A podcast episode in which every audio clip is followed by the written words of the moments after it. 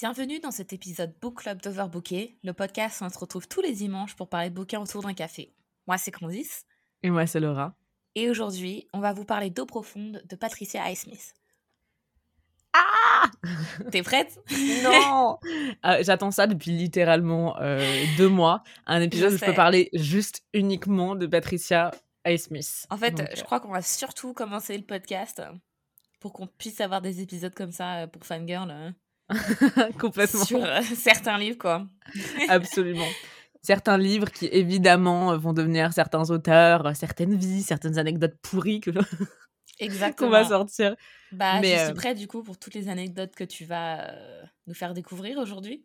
Ouais, bah écoute, j'en ai pas tant que ça, hein, donc ça, va, ça va vite fait euh, s'effilocher, parce que j'essaye de garder le suspense pour euh, retomber amoureuse d'elle dans quelques années dans ma vie. Mais euh, je pense qu'on va aussi commencer avec un big fat spoiler alert. Exactement. Euh, je pense véritablement qu'on peut pas parler de ce livre si on spoile pas.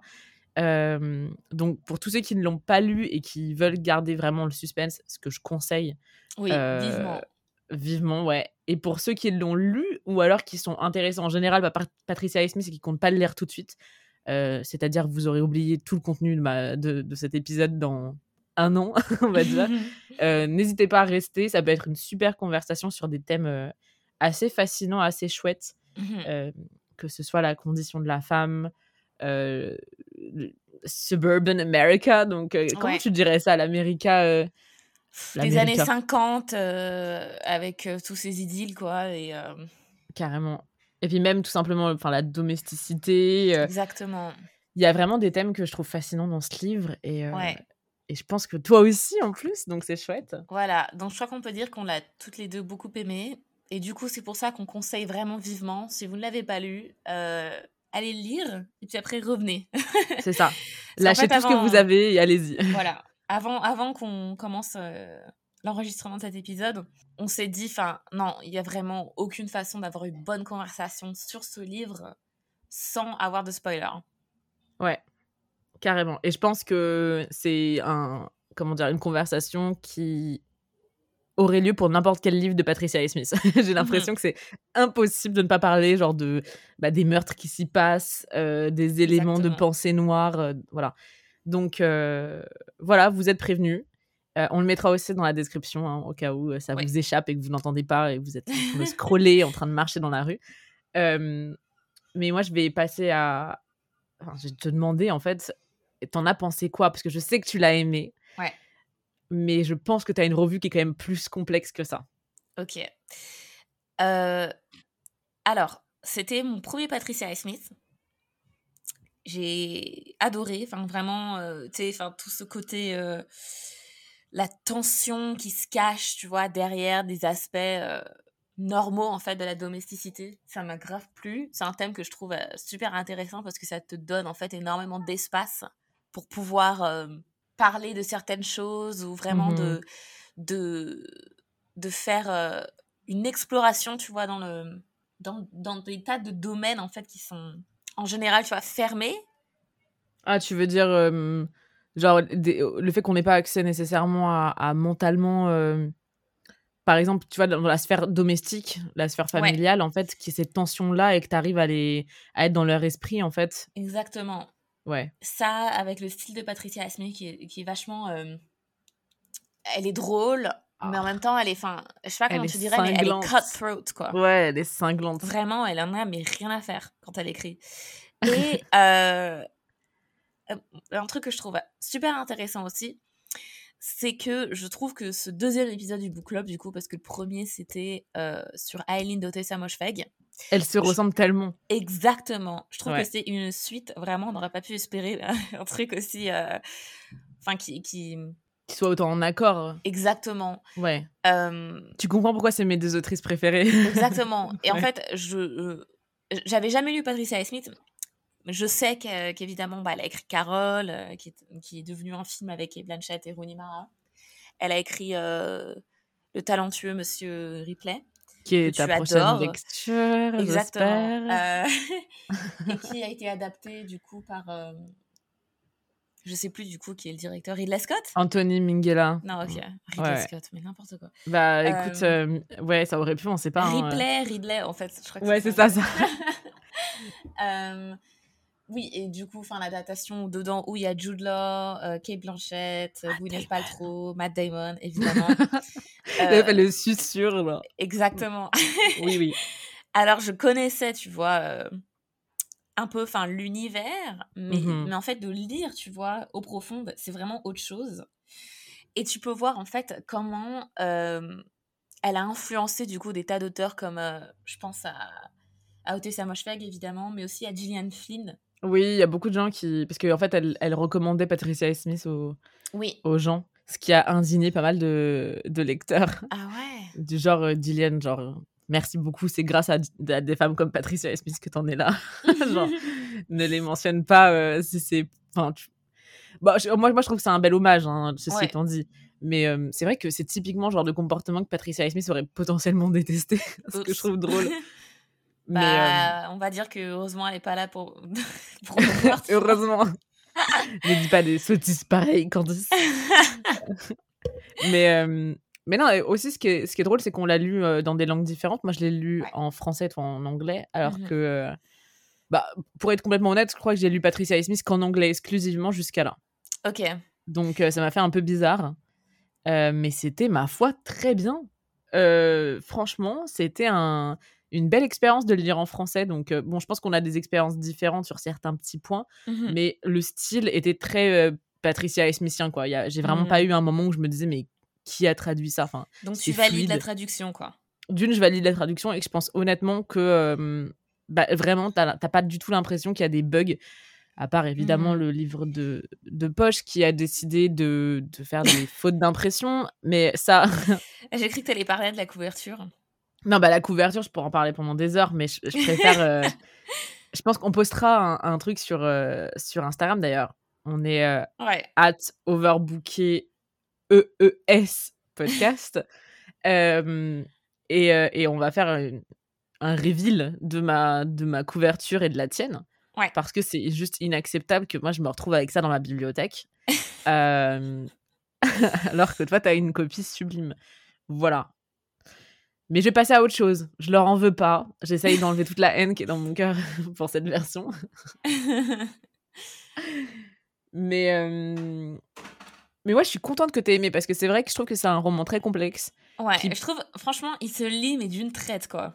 Bah, le début, il est un peu complexe. D'ailleurs, je pense que ce serait cool qu'on qu'on fasse un petit résumé pour ceux qui ont décidé, sans le lire, de quand même y écouter l'épisode. Ou ceux qui l'ont lu il y a longtemps et qui aimeraient un petit. euh, Un petit, euh, un petit rafraîchissement euh, de pensée. Mais en, en gros, c'est un roman qui a été du coup publié en 57, donc qui est Mhm. précurseur. Euh, voilà. Et c'est du coup Vic qui est un imprimeur slash éditeur qui clairement a de l'argent. Euh, Il a une belle maison, une femme Melinda qui est sublime, Mhm. une petite fille qui l'élève. euh, on sent qu'il l'élève avec énormément de tendresse, qu'il la voit Mhm. comme comme une femme euh, complètement accomplie à son âge, alors qu'elle doit avoir quoi, 12 ans maximum? Trixie? Ouais, Trixie, je crois, elle a 12 ans, non? Non, je croyais qu'elle en avait plutôt 5 ou 6. Quoi? Mais non, elle est trop. Alors, peut-être. Alors, d'accord. Peut-être qu'elle en a 5 ou 6, mais alors elle est très, très fraîche pour son âge, alors. Moi, à- à 5 ou 6 ans, j'avais pas le genre de réflexion qu'elle avait. hein. Bah, je sais, mais parce que justement, enfin, elle est censée être super précoce. euh. Ah ouais Attends, je check, je check parce que ça me stresse. Arrête, non, mais moi aussi, ça me stresse que du coup, je suis là, mais comment ça, j'ai mal lu le truc? Bah, peut-être que moi aussi, hein, parce que j'ai l'impression qu'elle a 12 ans. Mais bref, on va, on va passer à autre chose le temps que je cherche, euh, que je cherche ça. Euh, et du coup, donc c'est la famille euh, Van Allen. Mhm. Et il vit vraiment dans, un, dans la, une sorte de mini campagne euh, suburbienne américaine. Ouais. Où Vraiment des ont- années 50 où tout est censé être parfait. euh, Tout est parfait, Les voisins s'invitent dans des, dans des fêtes de quartier, etc. euh. C'est ça. Et ils sont très amis avec des familles autour, et Mhm. particulièrement Vic, qui est énormément apprécié dans la communauté parce que c'est un Mhm. homme gentil, aimant, tolérant, en tout cas euh, à leur regard. Et surtout parce que Melinda est connue pour ses infidélités envers Vic, Mhm. euh, des hommes qu'elle ramène à des soirées mondaines. euh, elle est constamment bourrée, dévergondée. Et les amis, c'est vrai, les amis ouais. ont l'impression qu'elle lui cause énormément de tort à lui, à sa réputation et surtout à. Trixie. Euh, et je trouve ça très intéressant parce que finalement, tout le monde est du côté de Vic. Et ce qui se passe, c'est que il y a un des amants de Melinda qui meurt, assassiné. Mhm. Et Vic, pour rigoler, en fait, euh, pour rire, parce que rigoler, c'est- pardon, excuse-moi, pour rire, euh, a euh, commencé à dire aux amants de Melinda qu'il avait assassiné le précédent amant. Voilà. Parce qu'en fait, ils n'avaient pas retrouvé le l'assassin de ça. ce premier amant, euh, quelque chose Macrae. Charles Macrae, Oh, peut-être? Je me souviens pas, mais je crois que c'est Delisle qui, euh, qui, euh, qui entend cette rumeur Ouais. de la part de Vic. Et du coup, Delisle euh, flippe, clairement, il a les jetons et il commence à en parler à tout le village, limite en mode si jamais vous retrouvez mon corps mort, c'est à cause de lui, c'est à cause de Vic. Sauf que, tin, tin, tin, qu'est-ce qui se passe? On retrouve le meurtrier euh, de l'amant de Melinda, qui n'est pas Vic, et euh, un autre amant de Melinda se fait assassiner. Ouais. Et cette fois. hmm, Je crois qu'on a déjà fait la spoiler. euh. c'est vrai, mais cette fois, c'est véritablement Vic qui assassine cet Voilà. homme. Tin, tin, tin, où est-ce qu'on. Où est-ce qu'on va dans ça? C'est que du coup, euh, moi, ce que je trouve intéressant, c'est que direct, Melinda est sûre et certaine que c'est Vic qui a assassiné son amant. Ouais. Et ça, c'est très intéressant, je trouve, parce qu'elle Ouais. n'avait pas du tout ses soupçons pour le précédent. Ouais. Ouais, c'est euh, vrai. Ouais, c'est drôle parce que du coup, elle pense que la relation qu'elle a avec son autre amant, elle est beaucoup plus euh, complexe. Cette fois, il y a une, un affront qui est différent. C'est que contrairement à la première, le premier amant qui était juste un, un, un coup. Alors, non seulement c'est des coups, mais c'est des coups qu'elle ramène à la maison. Mhm. euh, Devant sa fille. Qui, devant sa euh, fille. Est habituée après. euh, avoir d'autres hommes constamment à la maison. Elle, Ouais. elle est bourrée. Elle va dormir dans le, dans le lit conjugal euh, avec ses hommes, parce que Vic dort dans le garage avec ses escargots qui l'élèvent. Choupinou. Euh, clairement, j'ai.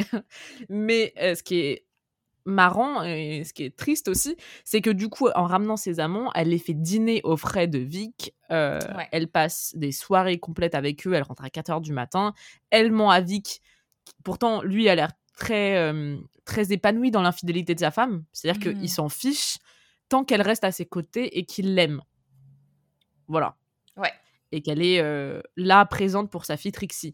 Donc, une vision assez moderne aussi de ce qu'est la fidélité, dans un sens, parce que mhm. pour lui, c'est pas grave, finalement, tant que, euh, tant que l'amour est là. C'est limite une relation ouverte juste du côté de Melinda, quoi. Voilà. Le problème, c'est quand ça devient indécent pour les voisins. voilà. Et c'est. Je trouve ça très intéressant du point de vue du regard des autres. ça. Ouais. Euh, moi, ce que je trouve super intéressant, tu vois, c'est euh, ce passage, en fait, tu sais, de, de raconter, euh, de faire cette blague, entre guillemets, à deux des amants de, de Melinda. Et puis Mhm. après, le passage à l'acte, en fait, qui est assez... c'est super soudain, en fait. Enfin, oui et non. Parce que dans le texte, tu sens qu'il y a une progression Ouais.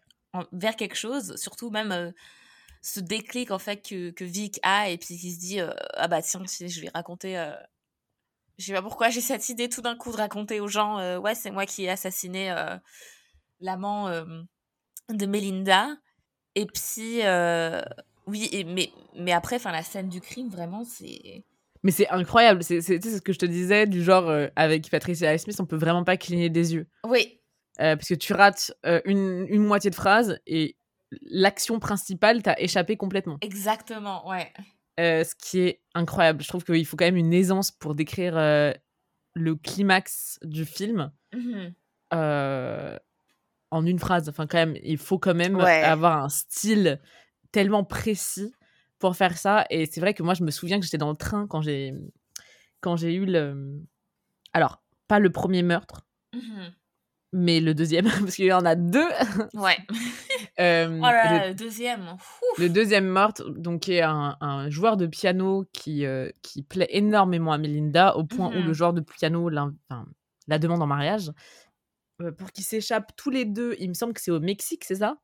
Oui il prépare de s'échapper pour, Ouais, c'est ça. Pour, ils ont deux billets pour aller au Mexique.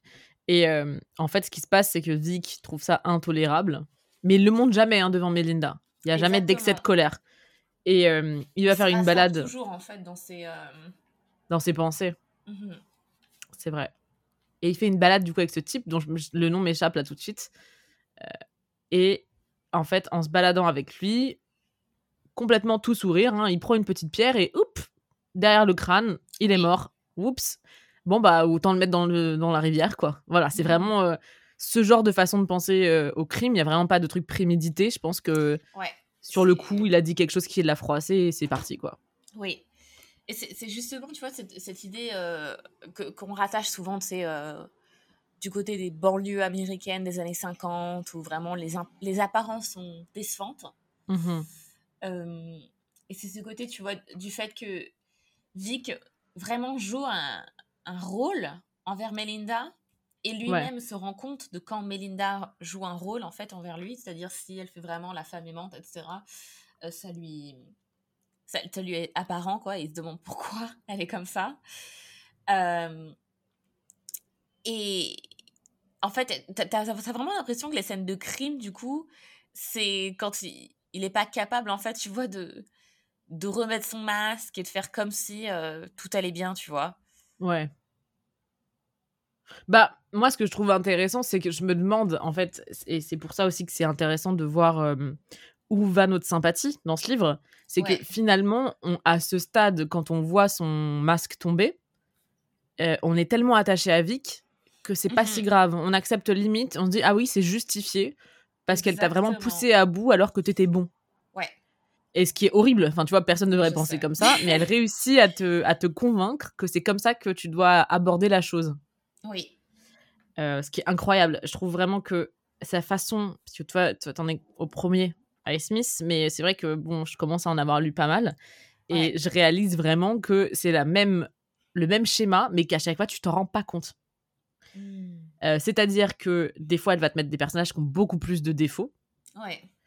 et il va toujours y avoir une façon de ah, c'est peut-être un petit peu un con, mais en même temps. euh, pff, c'est la condition, c'est si, c'est Oui. on l'a poussé à faire ça. C'est ce que je suis en train de lire. Enfin, j- j'ai commencé du coup euh, juste après au profonde euh, l'inconnu du Nord Express.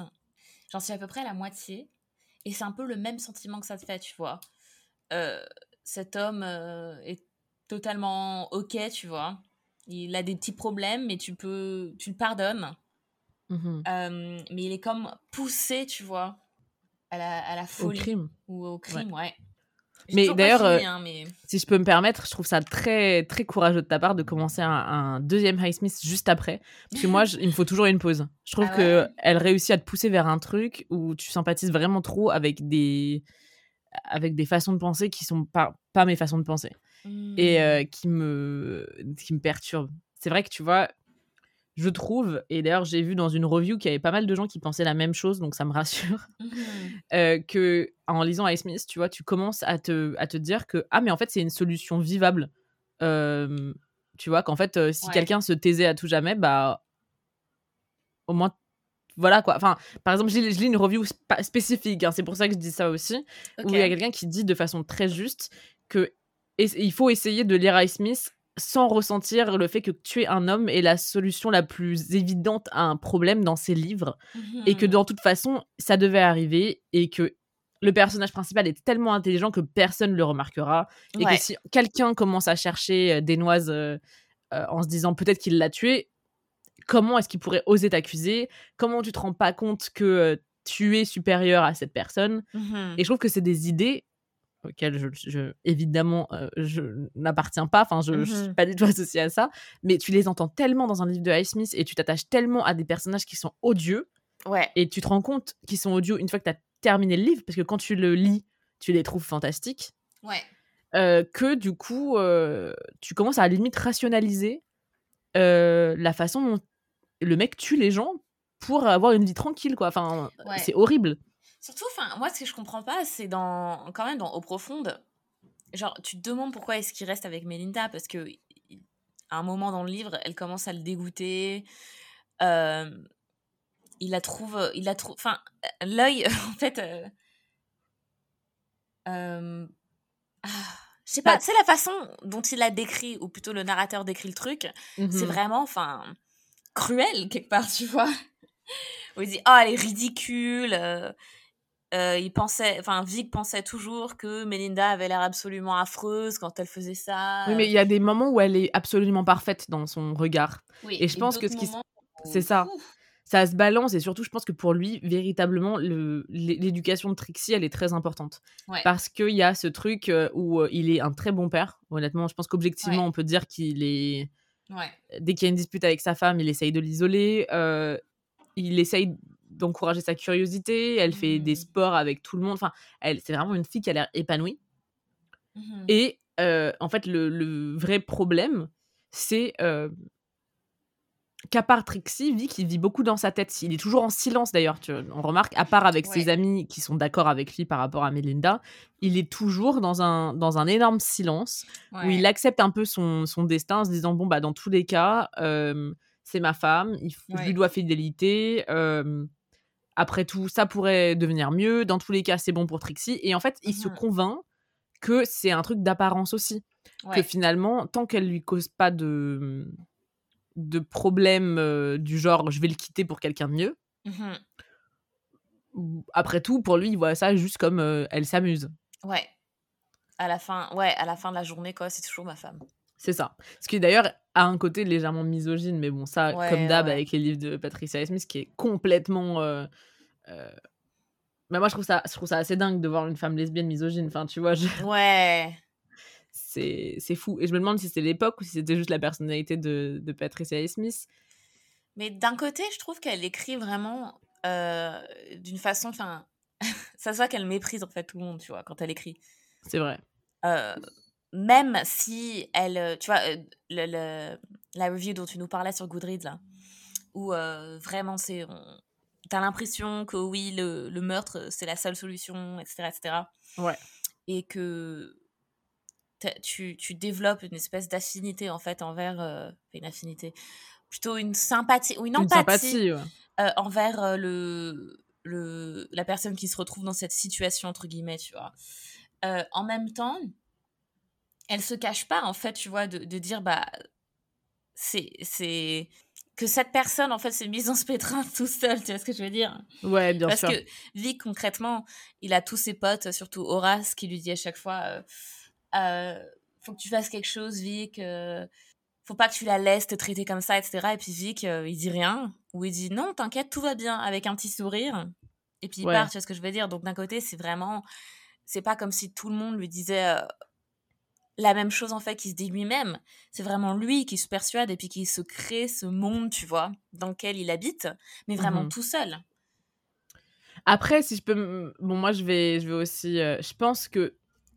Aussi, Vic, il est pas si sombre que ce qu'on s'imagine, dans le sens Mhm. où, quand tu regardais bien dans le texte, et euh, dans le texte, il y a un passage que moi j'ai trouvé très élégant dans un sens, mais en même temps assez méprisant, qui est, à mon avis, comme ça que Patricia Smith réfléchissait. hein. À mon avis, j'imagine bien, euh, Hmm. j'imagine bien que ce soit une femme un peu comme ça. Elle disait qu'en fait, il s'en fiche, lui, qu'elle ramène quelqu'un à la maison, Oui. à partir du moment où c'est un homme qui se respecte et qui est du même niveau que Vic. Oui, c'est vrai. Donc il y a quand même un truc de euh, amuse-toi ma femme, mais j'aimerais que la personne qui soit à nos côtés, donc euh, dans ce trio, qui passe, euh, qui est avec Trixie, qui dîne avec nous, qui fait de la musique à la maison, à qui je donne mon whisky, soit quelqu'un de la même, avec des sujets de conversation qui pourrait, que je pourrais partager, limite. Ce qui est quand même assez fascinant. C'est vrai parce que, alors, deux choses. Au début du livre, il dit oui, euh, enfin, c- c'est pas un problème en fait si Melinda me trompe, mais c'est le Mhm. fait qu'elle choisisse des idiots à chaque fois. Ouais. Ou des gens un peu pathétiques. Et le deuxième truc, c'est quand il raconte à Melinda euh, qu'il y avait ce couple en Italie, peut-être, Ouais. qui, euh, en fait, est devenu bah, un, un throuple, quoi. Ouais. Et- ah, Et- Incroyable quand même en 1957 Mais que tellement Smith parle de ça. J'ai- dû, tu sais, enfin, double check et puis regarder la date de, Ouais. de quand, de quand ça a été publié. Mais vraiment, ce couple, du coup, fait gravir sur la tombe, en fait, où ils sont tous les trois, euh, que, un, un truc dans le genre, enfin, que c'était possible, ou euh, Que ça aurait pu fonctionner. Ouais, oui. oui, ou en gros, enfin, qu'ils étaient heureux, quoi, tous les trois. Et c'est c'est quand même incroyable. Du coup, c'est vraiment Vic ne s'oppose pas aux infidélités de sa femme. C'est plutôt. contraire. euh, Il Voilà. pourrait inviter quelqu'un et moi je trouve ça encore une fois, euh, wink wink, Patricia, toi et tes, comment dire, tes subtilités euh, tendancieuses queer, parce Mhm. qu'elle-même elle-même était lesbienne et sans vouloir se l'admettre. Enfin, disons qu'elle elle, elle se considérait limite homophobe, alors que pourtant elle vivait avec une femme qu'elle aimait, hein, je pense, parce que sinon tu vis pas avec quelqu'un. Mais c'est quand même fascinant qu'il y a toujours un sous-entendu entre deux hommes. Et là, Mm. encore une fois, dans un trouble, je pense que Vic, s'il cherche quelqu'un qui ne soit pas un idiot et qui puisse être à son niveau, c'est parce qu'il veut avoir un respect et un, je pense, une forme d'amour aussi avec cet homme. Ouais. Et c'est quand même fascinant. Enfin, Ah, je mais trouve qu'il y a un. incroyable. Euh, pourquoi, enfin, euh, pourquoi cette fascination-là? Parce qu'en même temps, je me dis, est-ce que c'est pas la Hitchcock? Parce que je sais pas si tu si tu avais entendu parler de ce truc. que Hitchcock, en fait, en général, il faudrait que je retrouve l'article et que je le mette euh, dans la description. euh, que Hitchcock, Hitchcock pardon, utilisait toujours euh, la, enfin, en fait, euh, l'aspect, les aspects queer et euh, du coup l'homosexualité aussi beaucoup, parce que c'était souvent entre deux hommes Mm. euh, pour euh, des éléments de suspense et de gêne euh, qui feraient grossir, euh, comment dire, le suspense en fait, mais aussi le dédain que tu peux avoir pour les personnages. Savoir qu'ils sont Mhm. vraiment cruels. Et alors, je me demande si Patricia, c'est ce qu'elle essaye de montrer, du genre, euh, regardez, il y a aussi un problème avec lui. Parce que Mhm. je. Enfin, je, je pense pas. Enfin, peut-être que j'ai trop d'espoir envers elle. Euh, mais c'est un truc que Hitchcock utilisait beaucoup et Hitchcock a adapté euh, Patricia Smith, Oui. d'ailleurs. Donc dans. L'inconnu du Nord Express, justement. Est- Est-ce que c'est la seule adaptation qu'il a fait du coup de euh, des romans de Patricia Smith Mais j'ai l'impression, hein, j'ai Mm. l'impression. Attends, je vais chercher parce que c'est vrai que ça m'étonnerait pas. qu'il- Peut-être qu'il a pas eu le temps, c'est fou. Non, oui, il y a que L'inconnu du Nord Express. Mais qui a été adapté trois fois, hein, quand même. Ouais. Donc c'est c'est assez chouette. Mais, euh, mais c'est dingue. Je trouve que c'est absolument dingue de se dire qu'on a là. euh, Enfin, tu vois, le maître du suspense au cinéma et la maîtresse du. Pour moi, vraiment la maîtresse du suspense euh, euh, du. Enfin, roman, en tant que romancière. Tu vois, qui se, qui, se, qui se rencontrent par rapport à ça, tu vois. Et Mhm. d'ailleurs, tu, tu- je sais pas si t'as déjà vu L'inconnu du Nord Express, Non. le, de Hitchcock. Il est, mais tellement sous-entendu. euh, Enfin, tu vois. Voilà, quoi. Tu sens qu'il y a quelque chose entre ces deux hommes aussi. Oui, c'est ce que c'est ce que je me disais justement en lisant. C'est vraiment que tu sens qu'il y a quelque chose euh, qui pousse en fait ces deux hommes l'un envers l'autre, tu vois, surtout euh, Bruno envers euh, Guy. Où tu Ouais, sens qu'il y a vraiment un, un sentiment, mais puissant, mais fort, tu vois. Bah, ce, qui a- ce qui est assez chouette aussi, je sais pas si tu. Enfin, s'il te plaît, regarde le film après avoir lu le livre à un moment. Ok. Moi, je me souviens avoir été hantée par les regards dans ce, Hmm. dans ce film. Et c'est aussi quelque chose que je ressens dans certaines pages de, de Patricia Smith, la façon dont elle décrit des choses, elle reste avec toi. Hmm. Et, euh, et vraiment, il y a des passages, mais. Oh, mais quelle angoisse! Et d'ailleurs, t'as ça aussi dans le talentueux Mr. Ripley que. Bon, j'attends que tu lises avec oui. tellement d'impatience parce qu'il est vraiment très différent Je du crois que je vais film. pas enchaîner un troisième quand même. Non, euh. s'il te plaît. Je pense que sinon, euh, ton, ton copain aura de soucis à se faire. euh. mais, mais franchement, honnêtement, je dis ça de façon. Bon, je sais que je suis complètement biaisée parce que je suis très fan de Patricia Smith, Ouais. mais je, je ne comprends pas l'injustice de la considérer juste comme une autrice suspense thriller.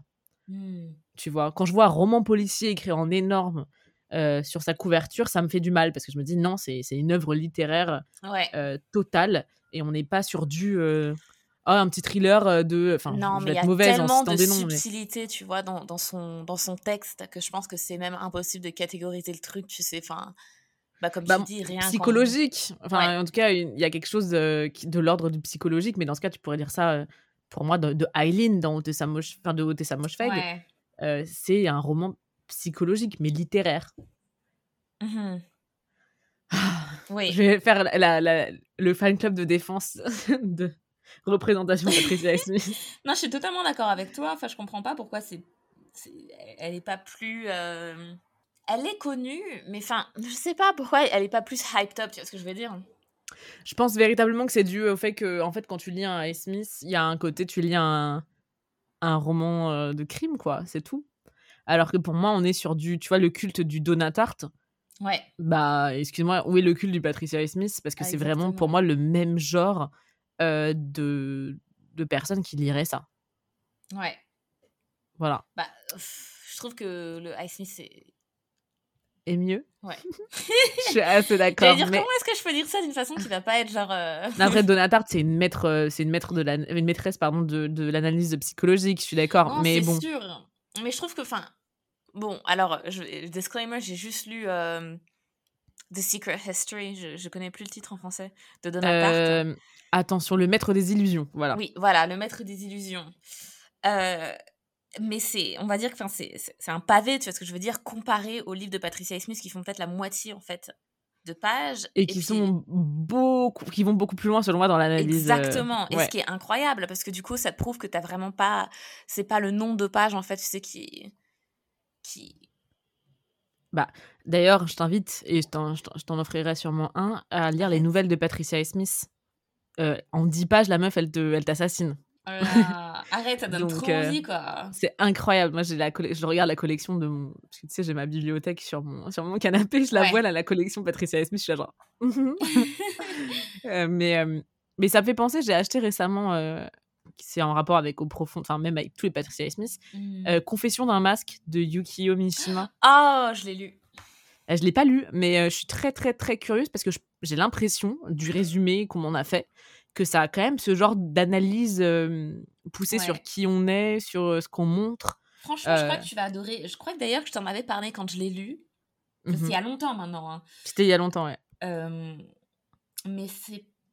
On me l'avait conseillé, en fait, justement parce que c'était. Enfin.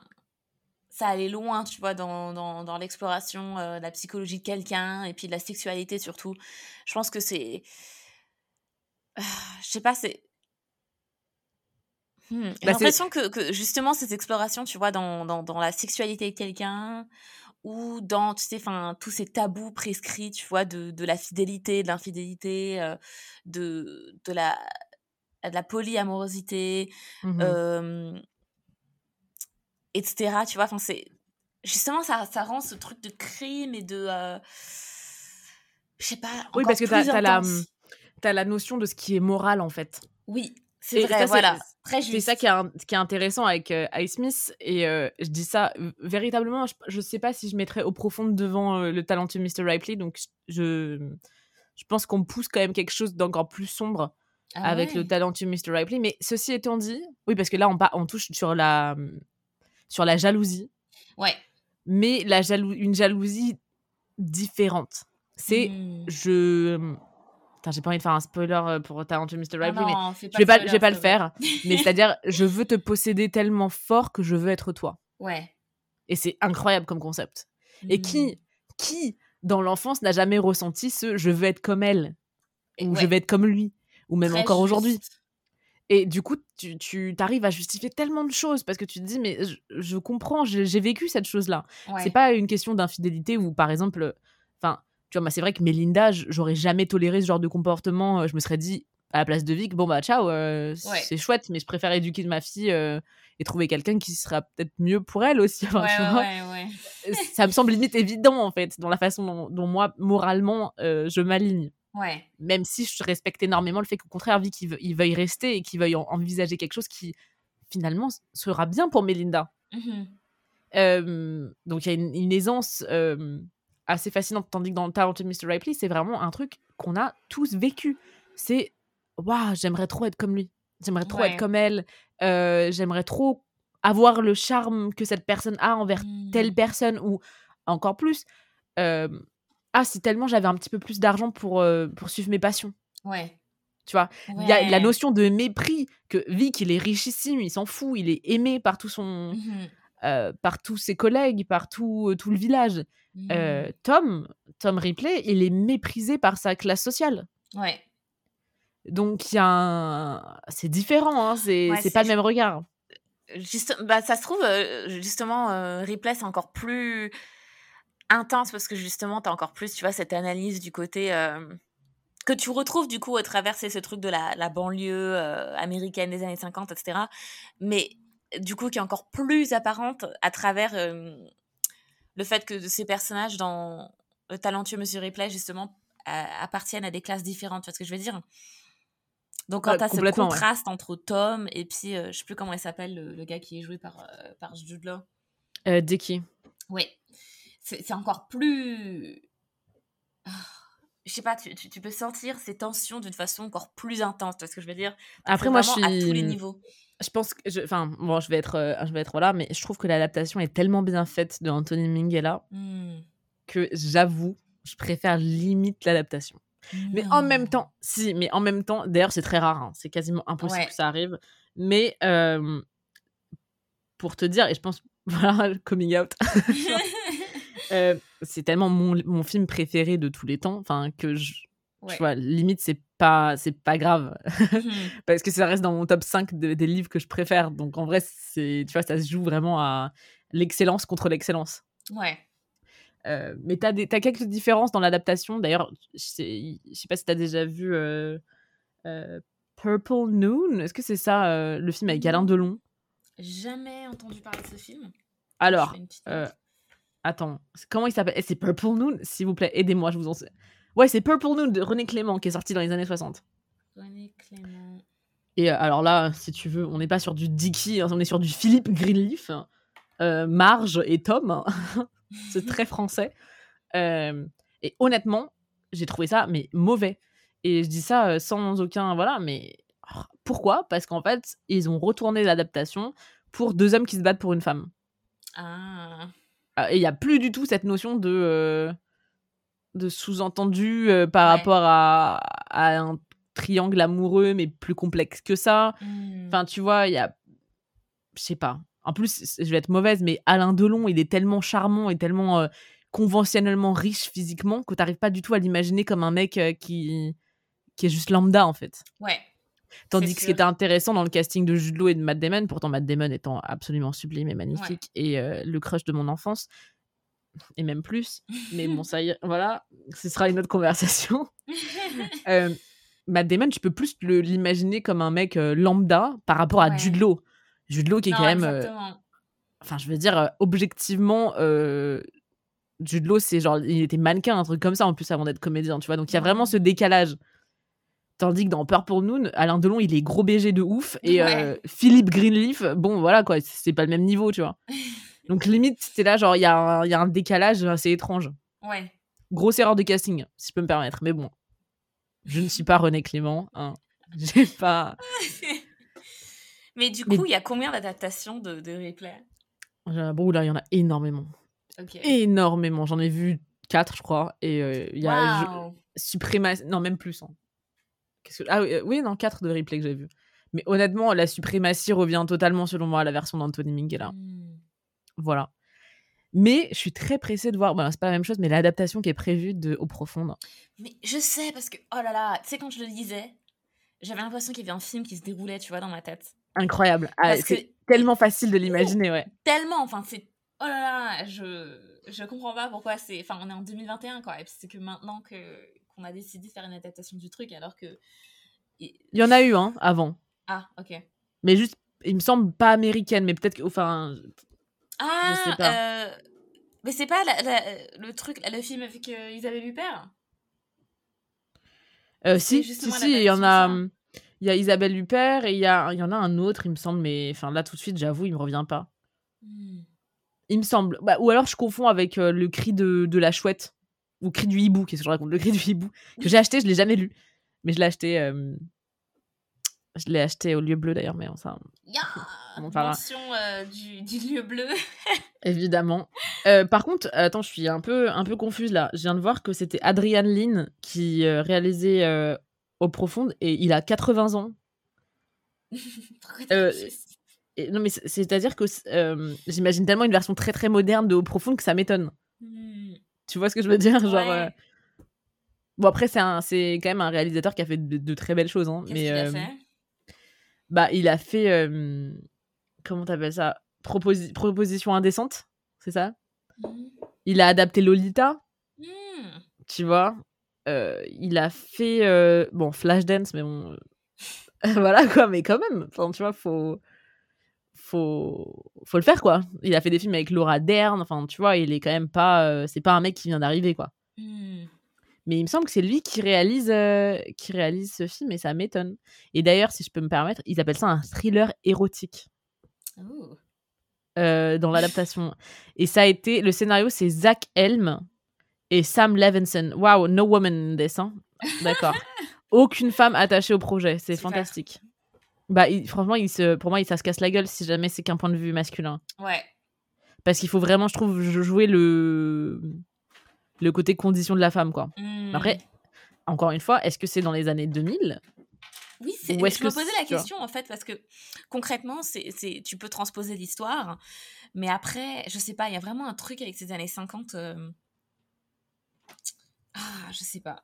Et il sort en 2022 le film, c'est ça? Attends, il sort en janvier 2022. Donc, euh, moi, je pète un- déjà d'un câble- un câble de- d'avance. Je suis déjà en. Je fais la queue dans ma tête Oh vers la salle. Mais c'est pour ça que. Bah, ça a- en même temps, ça a fini. Je crois que le tournage, il a fini genre en fin 2019. Hein. Ah ouais, quand même. Ah, ouais, oui. Oui. De- ça devait sortir en, en novembre 2020 de base. Attends, Mais à alors, cause de la pandémie, ils ont. Le premier film de Charles Lynn, là, Adrian Lynn, pardon. Ouais, Charles. Il y avait trop de Charles dans le texte, c'est pour ça. C'est vrai. Euh, c'est le premier film d'Adrian Lynn après enfin, une période de 20 ans en fait pour laquelle il a rien. Bah, c'est ce que je trouve flippant, moi perso, hein, euh, si je peux me permettre. Mais bon, je. Voilà, hein, on, va, voir ce que ça va donner, mais c'est vrai que je, je- je suis très pressée de voir ce que ça va donner. Je Mais quand je te dis très pressée, c'est-à-dire que je sais que je vais sauter dessus direct. Hmm. Et en même temps, euh, j'ai peur d'être déçue par rapport au livre. Mais bon, ça. euh, Voilà, quoi, tu peux pas vraiment le. Tu peux pas vraiment calculer. Ouais. Oh là là, Oh, pardon, il y a mon chat qui a essayé de, de voler. Ton- Je le comprends. euh, il l'a fait en plus de façon tellement discrète que. Je sais, ça m'a fait peur. Mais, Euh. euh, mais ouais, je, je sais toujours pas si c'est. Voilà, je sais pas comment ça va se passer. Ceci étant dit, le casting, quand même, est alléchant. Donc, je crois qu'on en a déjà vite fait parler la dernière fois, mais c'est Ben Affleck et Anna de Armas, qui étaient un couple, en plus, Ah, qui était qui ne le sont plus depuis la fin de tournage. Donc, voilà, voilà. trop la- pour eux, je sais pas, mais je crois qu'ils se sont rencontrés dessus et qu'après après le tournage, voilà. Ouais. C'est quand même assez incroyable et je suis très, très pressée de voir ça. Voilà. Hmm. Je regarde juste le cast, le cast et puis ils ont l'air euh, tous euh, assez jeunes, quoi. Ouais. Ils ont tous l'air très jeunes. Oh là là 49 millions de budget, les gars. Oh, Voilà. Donc moi, je, je pense que ça doit être un film d'époque. 49 millions. Ça me semble quand même un petit peu, un petit peu cher. Quoi que remarque, Ben Affleck et Anna de Armas, ils coûtent cher. hein. je pense que ça doit être assez cher. Et c'est fou parce que justement, tu sais, au début, j'ai parlé de, de Ben Affleck. Mhm. Enfin, non, j'ai parlé de Gillian Flynn même. Et Ouais. de Gone Girl. Ouais, Mais Ben parfait. Affleck était dans le film, l'adaptation cinématographique de Gone Girl. Carrément, ouais. Du coup, je trouve que ça va bien. Euh, Tu trouves que c'est un bon casting, toi, Ben Affleck, pour Vic, du coup? Je sais pas, je suis un peu partagée. Je Ah ouais qu'il joue bien. euh, tu sais, dans Gone Girl, justement, il joue bien enfin, le, le rôle euh, du mari un peu, genre, euh, détaché, tu sais ce que je veux dire? Mhm. Et je trouve que ça, ça, ça ira vraiment bien. Mais d'un côté, Carrément. je savais en fait qu'il allait y avoir une, une adaptation avant de, de commencer le livre. Parce qu'on en avait Et du coup, tu l'as imaginé. euh, Voilà. Ok, ouais. Ah, ouais, c'est pour ça. Parce que Anna de Armas, moi, je suis très surprise du casting. Oui, Tu vois, une, une femme cubaine euh, ouais. Euh, qui est magnifique. Enfin, voilà. euh, Mm. Tu vois, il y a quand même un truc, c'est quand même un choix, je trouve, de quand tu vois que tout le monde est blanc, de choisir une femme cubaine euh, qui est justement dans ce truc de frivolité. Enfin, frivo- on dit frivolité? Oui. Je trouve ça mm, euh, intéressant. Je me demande comment ça va se passer. Ouais, parce que bah. Et parce jeune. qu'elle est, elle est, elle est, elle- bah, elle est super belle, quoi. Elle est sublime. Melinda, et très bonne comédienne aussi. Hein. Ouais, elle, aussi. Elle, elle est. Justement, Melinda, elle, elle est censée être cette euh, belle jeune femme. euh, euh, ouais. Mais c'est pas, c'est pas trop comme ça que j'imaginais Melinda. Bah oui, parce qu'elle est censée être blonde dans le, dans le livre, je crois. Oui, après, bon. Enfin, bon, pas que Ça, en soit même un- temps, un problème, je pense que vois dans les, dans, les années, dans les années 50, euh, ça m'étonne vraiment que, tu vois, les mariages... Enfin, je sais pas, mais dans, dans ce genre de banlieue, j'imagine vraiment très mal des, des mariages mixtes, quoi, tu vois.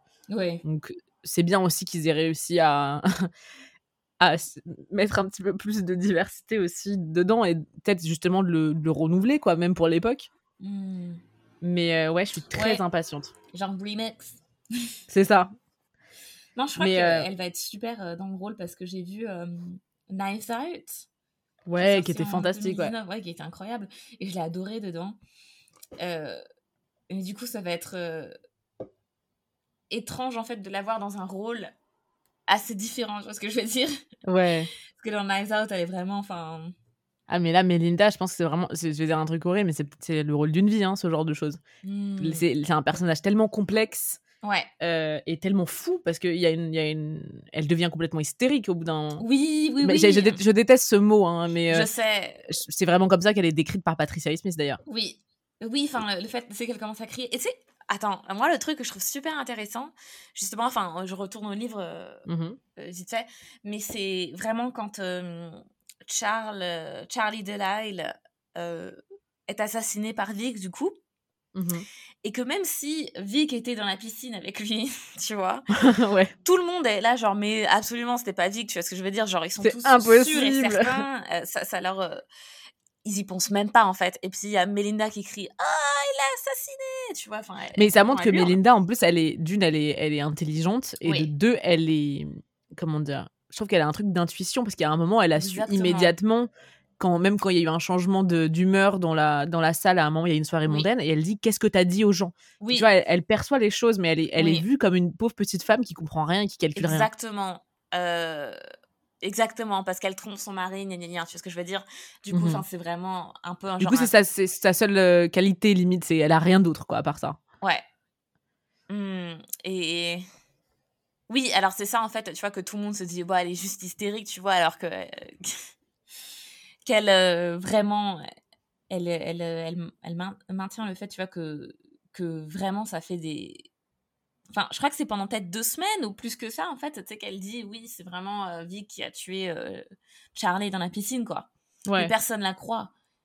Ils pensent juste ça, mais elle est juste hystérique parce que c'est le genre de femme qui trompe son mari, tu sais ce que je veux dire? Ça. Donc, quelque part, il y a, y a en plus ce challenge, tu vois, quand on parle, tu vois, des notions de, de fidélité, d'infidélité, bref, que Patricia Smith vraiment montre, genre, euh, bah, en fait, euh, elle est, Melinda, enfin, elle est au courant de tout, tu vois. genre, elle, elle perçoit ces choses d'une façon super euh, rapide. Complètement. Hum, et c'est ça ce que je trouve enfin, super intéressant, tu vois, parmi des, bah, des tas de des tas d'autres choses. Euh, mais oui, aussi, j'allais te demander, Melinda, est-ce que tu crois, quelque part, est-ce que tu penses qu'elle euh, pousse son mari, en fait, à avoir une sorte de réaction? Parce qu'elle n'est pas du tout surprise, en fait, quand euh, Charlie Delisle est mort. Mais elle-même sait que c'est... Enfin, elle accuse, en fait, son mari d'avoir tué Charlie Delisle. Mais elle sait qu'il n'a pas tué Malcolm McRae. Donc, son, enfin, Bah, l'amant qui que était c'est- assassiné. Est-ce que ça l'arrange pas aussi quand elle est lassée de quelqu'un euh, d'être débarrassée? Je me je sais pas. Ouais. Genre, je me suis dit, il y avait peut-être un truc par rapport à ça. Enfin, tu vois, aussi. euh, je pense pas qu'elle le provoque, mais je pense qu'elle a aussi envie de qu'il soit perçu comme un homme mauvais, en fait. Parce que finalement, avec le temps, c'est elle qui est vue comme, euh, comme, une, euh, bah, comme une merde hein, dans le village. Les enfin, dans le village, dans la ville. Tout le monde est là, du genre, euh, ah, c'est elle le problème, nanana. Alors que si il a véritablement tué quelqu'un, là, le mec, c'est un assassin. Donc, Ouais. en termes moral, je veux dire euh, qu'elle ait trompé son mari alors qu'elle avait tec- techniquement son accord, si je peux me permettre en plus. Mm. Euh, moralement, c'est quand même beaucoup moins grave que quelqu'un qui assassine un autre, quoi. Ouais. Donc, qu'est-ce que ça veut dire sur lui? Finalement, c'est pas elle l'hystérique, c'est lui, Mhm. tu vois? Et euh, je pense que, je sais pas si elle le pousse, mais qu'en tout cas, il y a un truc de, bah, maintenant, on est. Maintenant, on pourra être vu de la même façon, Ouais. peut-être. Et justement, est-ce que tu crois que c'est ça ce qui dégoûte Vic, en fait, de Melinda, quoi, au fur et à mesure euh, du texte.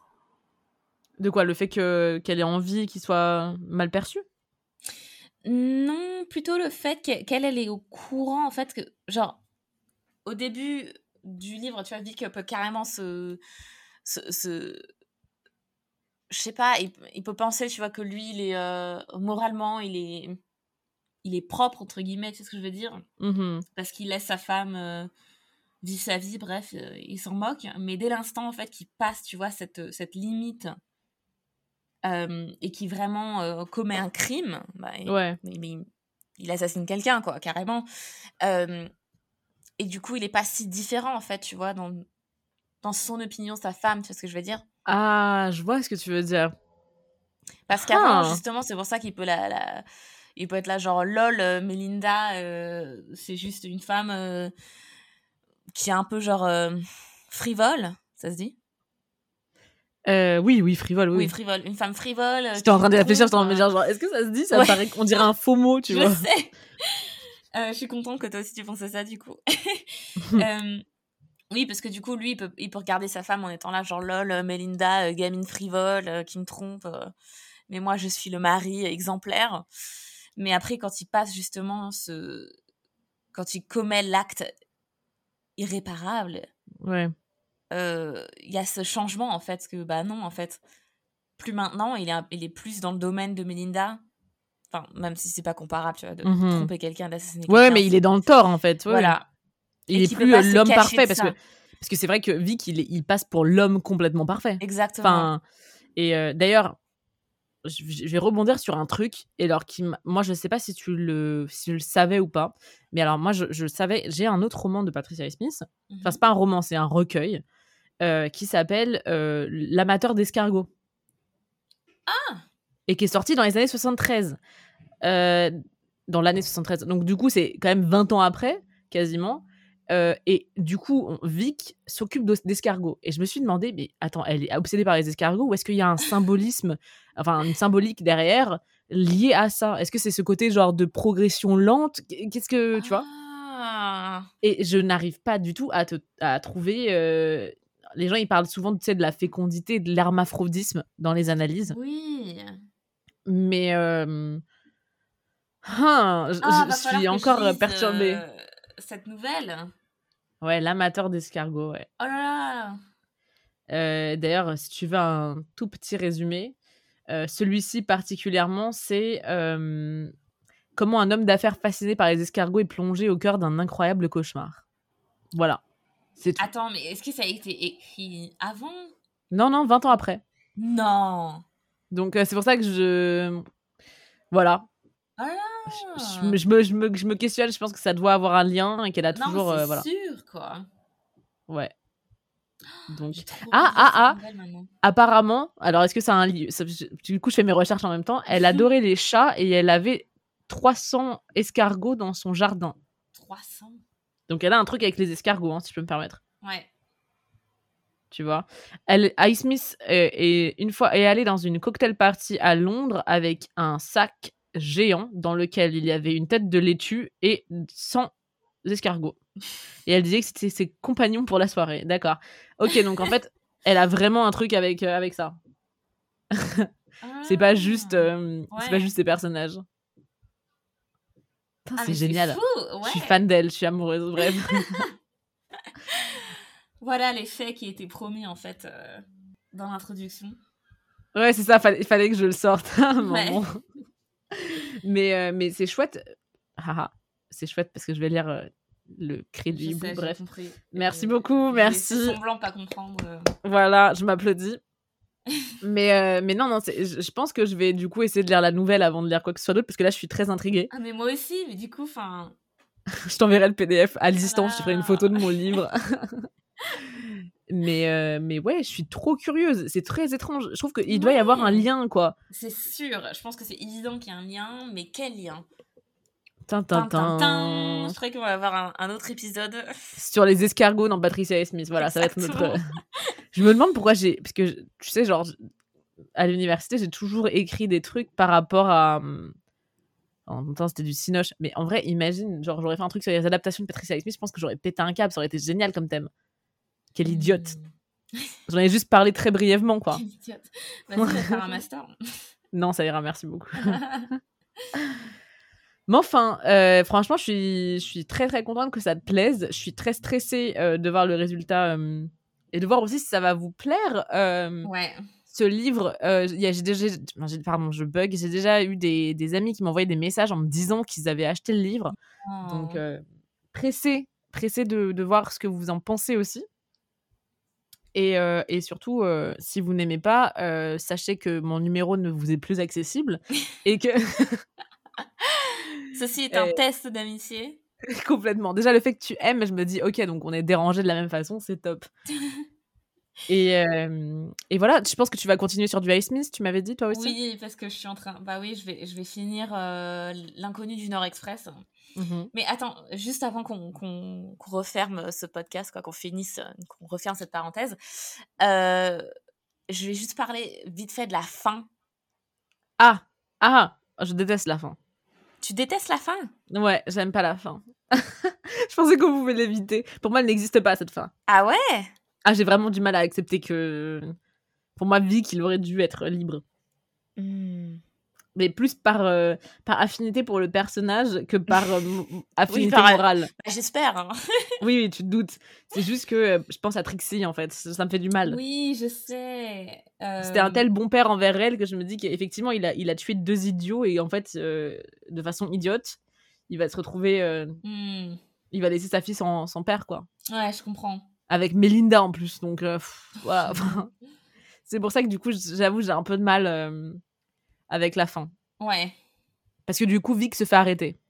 oui. Hein, c'est ça la fin. Oui, Euh. mais je trouvais que, que ça avait une qualité un peu. C'était un peu. ah, on aurait cru, genre, tu sais, un fever dream. Ah, c'est vrai qu'elle est très précipitée cette fin. Ouais. Ouais, et c'est vraiment, enfin, il y a, il y a- on dirait un rêve un peu, ou un cauchemar, je sais pas, ça vraiment cette qualité, tu vois, euh, pff, entre le réel et l'irréel, tu vois ce que je veux dire? Ouais. Bah, Je me demande d'ailleurs comment ils vont comment ils vont montrer ça en fait, s'ils sont fidèles à l'adaptation. Ouais. Tu vois, je pense vraiment que c'est, euh, tu sais, comme dans les films un peu nazes où t'as un mec avec plein de plein de genre qui se fait arrêter, tu vois, par la police, qui essaye de se cacher, t'as les flashs des photographes autour. C'est un peu comme ça que ça sentait euh, Oui, la fin avec Vic, tu non, vois. je suis d'accord, je suis d'accord. Je trouve qu'elle est pas adéquate. On dirait qu'elle a été forcée de, de s'arrêter à 255 Oui. pages et voilà, tu vois. Euh, ouais, Donc euh, moi c'est vrai que je l'oublie en fait la fin, je, je, je prends le tout le reste parce qu'en fait c'est sur une seule page simplement que tu as cette euh, résolution qui est euh, pff, voilà quoi. Enfin, ouais c'est vrai que c'est super précipité entre le fait euh, qu'il se mm, rend à la scène du, du, du deuxième crime et que. euh, Qui est incroyable d'ailleurs hein, Oui. cette scène. oh là là, et qu'il y a Don Wilson qui, qui arrive. Et qu'elle a genre ah un Genre, petit problème de conscience. Et d'ailleurs Don Wilson c'est totalement euh, attends tu sais dans Talented Mr Ripley il y a euh, un personnage oh là là pourquoi j'ai oublié son nom? Attends, je vais trouver son nom. là. Je suis en train de le googler tellement ça me stresse. il y a un personnage qui, après qu'il y ait quelque chose qui arrive, Freddy, euh, qui est joué par Philip Seymour Hoffman, Hmm. qui va voir Tom et qui lui fait Alors, Tom, little Tommy Tom, un petit problème? Genre, t'as commis quelque chose Oh. Et j'ai l'impression que Don, c'est la même chose. Ouais. Tu vois, c'est ce côté. euh, Tiens, il y a toujours quelqu'un qui s'acharne, il y a toujours un petit con qui s'acharne et qui appuie Ouais. euh, dans la plaie en mode Ouais. euh, Moi, j'oublie pas. Ouais, et puis moi, je crois pas, en fait, je vais pas avec le reste, tu vois, du, de la communauté. Et en fait, c'est eux qui ont raison. Hein. Ouais, C'est c'est toujours eux qui sont dans le, dans le moralement correct. Hein. Tu sais, ce qui est intéressant en plus, c'est que Don Wilson, c'est c'est un auteur, c'est un écrivain. Tu sais ce que je veux dire? C'est lui qui perçoit la, la vérité, entre guillemets, tu vois. Il a, il a lu trop de, trop de romans pour. euh, mais, mais je trouve ça, je trouve ça très drôle parce qu'en fait, finalement, elle a toujours un peu les mêmes genres de personnages, quoi. oui, bah c'est comme Ils sont toujours fascinants. Oui, sauf que je trouve qu'elle le fait de façon euh, plus souvent plus différente. Ouais. Tu vois, genre, t'as l'impression que t'es plus dans le.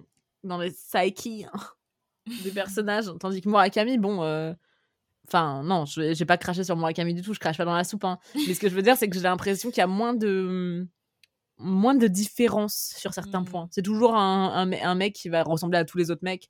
Tandis que là, tu vois, euh, je sais pas, moi je trouve qu'il est quand même très spécifique, Vic, très différent d'un Tom. Mhm. Pourtant, ça va être la même idée, Ouais. tu vois. C'est quand, même, euh, quand même assez incroyable. Hmm. Don et Freddy, c'est pas du tout la même chose. Freddy, c'est le mec le plus égocentrique du monde dans The Talented Mr. Ripley, tu vois. Euh, le plus égocentrique et mauvais et riche et enfin pompeux et tout ce que tu veux. Tandis Ouais. que Don, bon, il est, il est un peu pompeux, mais il est flippé aussi, Don. Oui. Genre, euh, il a un peu un côté, genre, ok, je fais ça, mais c'est plus pour le moralement correct et pour aider Melinda Ouais. que pour, euh, pour mon intérêt, tu vois. Ouais. Non, c'est sûr. Donc voilà, moi, je, j'ai envie de de relire genre, putain, tu juste, on l'a vu tout de suite. Genre, j'ai envie de prendre ma copie à gauche. Genre, euh, tu sais, je sens mon bras qui flotte vers là-bas en mode. euh, Ah, trop de beaux livres à lire et à relire. Ouais. Je Quel sais. enfer. Je sais. Oh là là. Ouais, du coup, euh, je pense véritablement qu'on va à un moment. Enfin, je sais pas ce que t'en penses. On avait dit qu'on ferait un épisode spécial Murakami, dans tous les cas, euh, Mhm. pour le book club. Enfin, dans les prochains mois. Mais on voulait aussi annoncer le prochain book club. Mais est-ce qu'on est bien d'accord sur ce que je crois? Il me semble qu'on était parti sur un book club de septembre, du coup, parce que. Ah non, d'octobre. Mhm. euh, pour euh, Shuggy Bane Oui. de Douglas Stewart. Je pense que ça va être un bon choix. Oui. Euh, c'est Euh, un peu notre célébration de la rentrée littéraire et en même temps du fait que qu'on a tous les deux vécu, enfin, À Glasgow. je vis actuellement à Glasgow. Et ce que je trouvais chouette, c'est que enfin, euh, enfin enfin, enfin un roman euh, qui euh, a l'air quand même dramatiquement triste. Oui. C'est-à-dire que je trouve que que ce soit Aileen ou au profond, en fait, tu ressens pas beaucoup de choses à part le. Ouais. À un moment, euh, t'as pas t'as pas beaucoup d'affinité en fait avec Mhm. tes personnages. Tandis que là, je pense qu'on va vraiment rentrer dans du dans du pathos, de la tendresse. euh, Oui. C'est des relations euh, filiales très très tendres. Oui, et surtout super complexe, quoi. Ouais, je pense euh, on est sur du Betty 2.0, je pense, euh, pour de mon Ouais. côté. Euh, mais on est super pressé de, de vous faire ce, ce joli petit book club sur, sur Shaggy Bane. Exactement, surtout très pressé de le lire. Ah, moi aussi, moi aussi. tellement de... Enfin, je l'ai je l'ai sur ma bibliothèque, j'hésite à le lire tout de suite, mais en même temps, j'ai tellement d'autres trucs à lire avant Je sais. que, euh, que j'ai pas osé encore, mais euh, C'est toujours, toujours le dilemme qu'on a, ça, Laura. c'est ça. Et je pense que c'est le dilemme que vous avez aussi si vous nous écoutez. euh. Mais en tout cas, on se donne rendez-vous du coup en octobre euh, sans. Je sais pas encore, on n'a pas encore la date, mais on l'annoncera dans tous les cas sur l'Instagram. Exactement. Donc, Et, euh, euh, encore à Overbooké EES podcast sur Instagram. C'est ça. Et euh, on l'annoncera du coup à ce moment. Donc si jamais vous voulez lire, faire un buddy read, euh, donc lire avec nous Shaggy Ouais. Bane euh, durant le mois de septembre et octobre, je pense qu'on essaiera de faire des updates sur là où on en est Exactement. euh, on fera et ça sur les larmes qui couleront sur nos joues. Mais voilà, du coup, bonne lecture en attendant. Voilà, bonne lecture. Et puis merci Laura euh, d'avoir conseillé ce été, euh, livre. Et puis, euh, oui, de, de, de, de vouloir leur forcer. Ben, en attendant, à la semaine prochaine, Candice. à la semaine prochaine. Bonne lecture. Bonne lecture. Bye.